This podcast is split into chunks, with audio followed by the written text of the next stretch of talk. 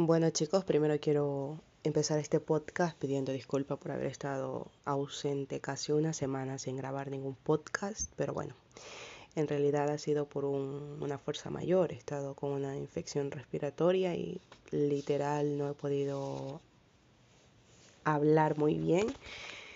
Así que he extrañado mucho grabar estos podcasts, ya saben que me encanta mucho que, puedan llegar hacia, hacia ustedes. Eh, para mí es un, una alegría que, veo que hay, gente que le gusta y lo escucha.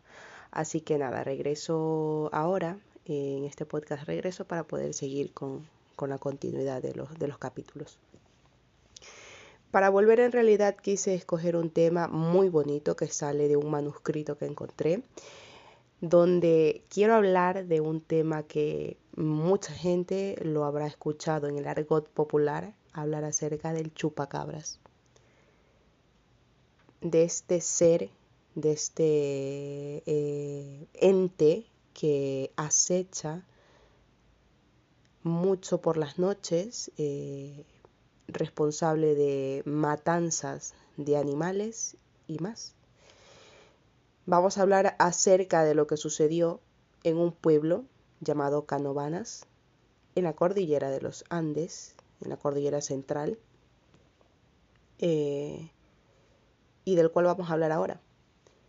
En 1994, en un pequeño municipio llamado Canovanas, escondido en la cordillera central, se suscitó un pánico colectivo en torno de relatos que afirmaban que un depredador alienígena chupador de sangre hacía estragos entre los animales de granja.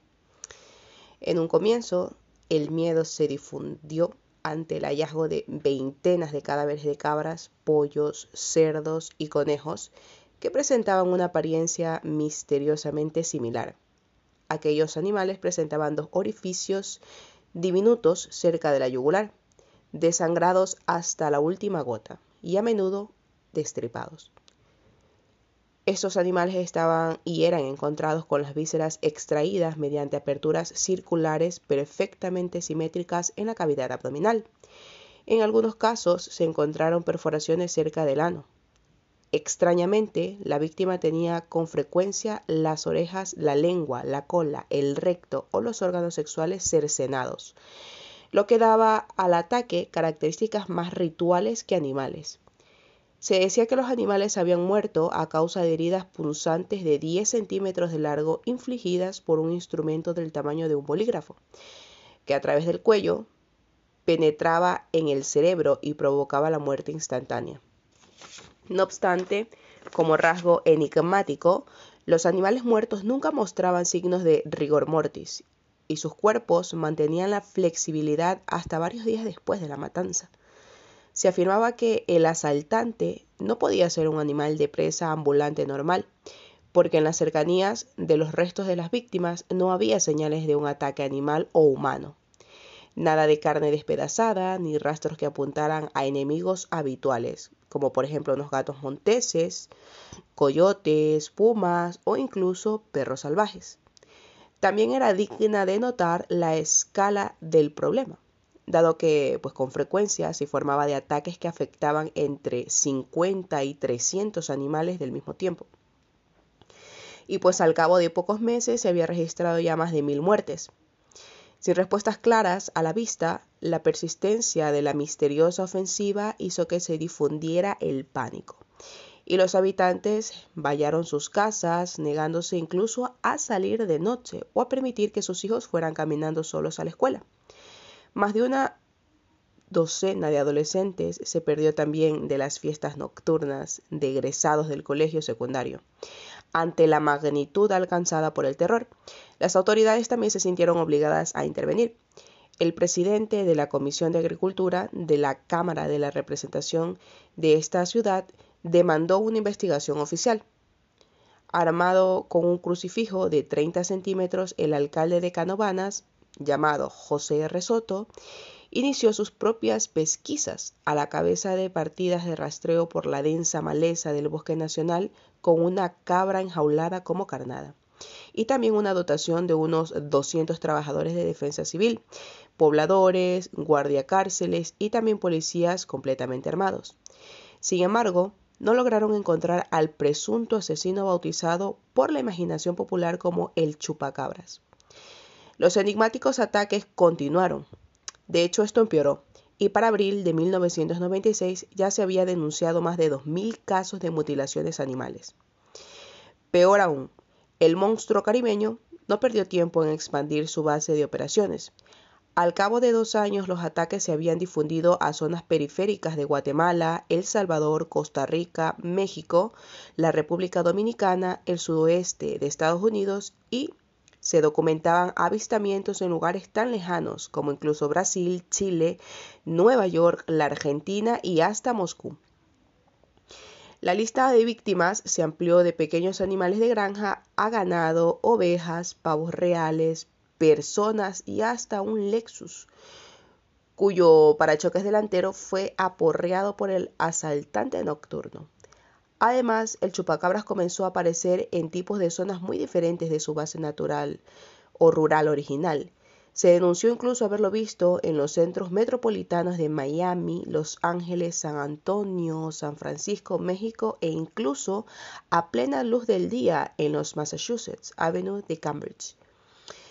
Massachusetts, pues cerca del restaurante Pampas, donde se había detenido para beber la sangre de un gato. Las autoridades de Miami admitían desconsoladas que ahora debían encontrar la explicación de, otro pues rastro sangriento, dado que gallinas muertas y otros sacrificios típicos del vudú aparecían con frecuencia en esos tiempos, en las inmediaciones de los juzgados como imanes para atraer la intervención divina en favor de los acusados. Incluso se informaban de encuentros cara a cara con el chupacabras. Abundaban también las descripciones de un ser mitad hombre y mitad bestia de aproximadamente un metro veinte centímetros de alto y fulgurantes ojos rojos, legua puntiaguda y largos colmillos. Erguido también sobre las, cuatro patas eh, o incluso también los cuartos traseros como un canguro, pero como una piel escamosa y gris de reptil. También tenía una cresta dorsal de púas con aspecto de aletas, a la manera de un dinosaurio o un dragón. Los testigos también decían que de él se desprendía un hedor sulfúrico, lo cual recuerda los cuentos sobre demonios. La cosmopolita criatura incluso fue vista al abordar un vuelo en el Aeropuerto Internacional de Miami y en otras oportunidades la policía recogió en una parada de ómnibus en San Juan. No es de sorprender que en el sur de la Florida el chupacabras apareciese como un refugiado cubano a bordo de una bolsa. Se acercó a un confiado pescador que le ofreció un vaso de agua, pero en lugar de ello le preguntó si podía chuparle la sangre de su botín de pesca. El pánico aumentó cuando empezó a circular la idea de que, al pasar de las granjas a las ciudades, el chupacabra tal vez se aficionó a la otra carne blanca, la del ser humano. A medida que el temor se difundía, el chupacabras era acusado de toda clase de males, incluida la penetración sexual. En verdad, la bestia fue el motivo de por lo menos un divorcio, el de una mujer mexicana cuyo marido no admitió su explicación de que las marcas que tenía en el cuello se debió a la presencia de este ser. Se debió pues a la, a la visita del chupacabra para insistir en cambio en que debía ser obra pues de otro, de otro hombre, ¿no?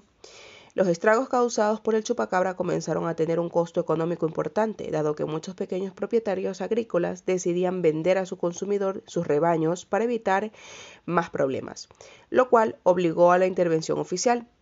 Esta era una cuestión particularmente ríspida en el norte de México, donde las depredaciones de chupacabra eran especialmente numerosas y una amplia sequía considerada como uno de los peores desastres naturales de todos los tiempos y había llevado a los criadores de bovinos y ovinos al borde de la quiebra en 11 estados. El secretario del Medio Ambiente aparecía todas las noches en programas de Televisa junto con zoólogos y veterinarios en un esfuerzo por convencer al público de que las agresiones eran simplemente obras de una jauría de perros salvajes que habitaban y que se habían perdido eh, y tenían pues una especie de hambruna y comían para subsistir. Aún en Miami, algunos solo patólogos se sintieron pues obligados a realizar una autopsia pública y una conferencia de prensa para desautorizar las afirmaciones sobre el chupacabras y atribuir los hechos en cambio a un perro o un puma.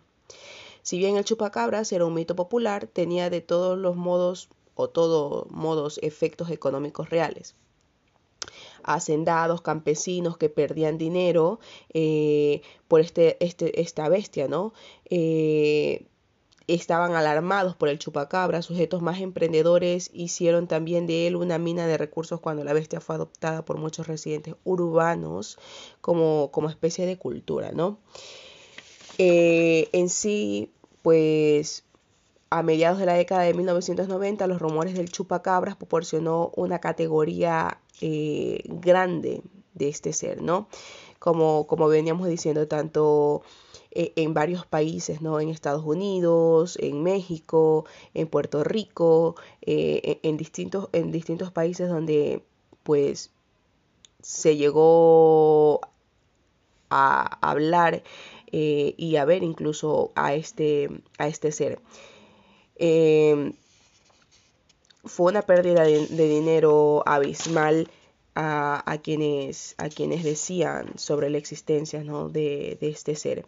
Además también se le acreditaba que el chupacabras era un, ser que venía de, otro, de otro planeta, ¿no? Em, pero también eh, se decía que era como una especie de fantasma imperial. Un tema importante de las narraciones sobre el chupacabras es el temor popular a la ciencia en la era de la clonación, ¿no? Y muy especial la consecuencia prevista e imprevista de las mutaciones genéticas para el medio ambiente, que se creía también que el chupacabras era una especie de mutación que había salido de un laboratorio.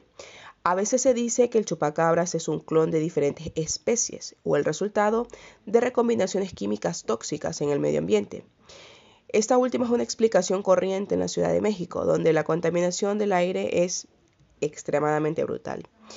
Los rumores también mexicanos es que en torno de la misteriosa actitud del chupacabras para transgredir el límite entre noche y día, representaba un claro paralelo con los rumores políticos eh, en cuanto a que era un, animal proveniente de, mutaciones de países como Rusia, Estados Unidos, eh, que, que, fue eh, que, se escapó de estos laboratorios y de hecho emigró, ¿no? Se reprodujo y logró de esa manera eh, atravesar distintos continentes. Eh, hoy en día no se sabe a ciencia cierta lo que, lo que sucedió para, para que se origen, o se origine el chupacabras, ¿no? Pero también se creía en otras culturas que se trataba tal vez de un vampiro o una bruja, ya que el hedor sulfúrico del chupacabras, sus garras, su postura humanoidea, puede explicar el hecho de que muchos vieran en él una encarnación de un demonio. Otros también lo consideraban un murciélago gigante que parecía una bruja y pues en verdad el chupacabras se ajusta en muchos aspectos a la definición clásica de la brujería en cuanto a su actividad chupasangre representa pues una inversión de la fertilidad y la reproducción, así como la negación del intercambio social. En este sentido también eh, algunos antropólogos han sostenido que el chupacabras es una nueva manifestación de una serie de expresiones tradicionales, según el punto de vista de una leyenda urbana también, eh, o, simplemente como proyectar los temores eh, populares de, de, la gente, ¿no? Una óptica particular que, prevalece, que, que, es prevaleciente incluso en, en, más en países como de México, que se adopta mucho la cultura de, de supersticiones y, este tipo de cosas, ¿no? Eh, podía basarse parcialmente en una clase de deidad acuática como la ciguapa, que a menudo se describe como, como híbridos parecidos a sirenas, peces, etcétera, ¿no? Entonces, desde luego, eh, son historias que a la larga han tomado fuerza en, la cultura general, ¿no?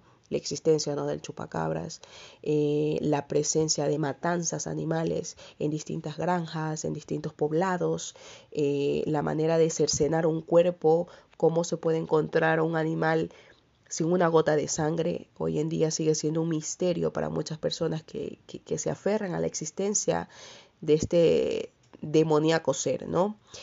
Enigmático, traído de otra galaxia.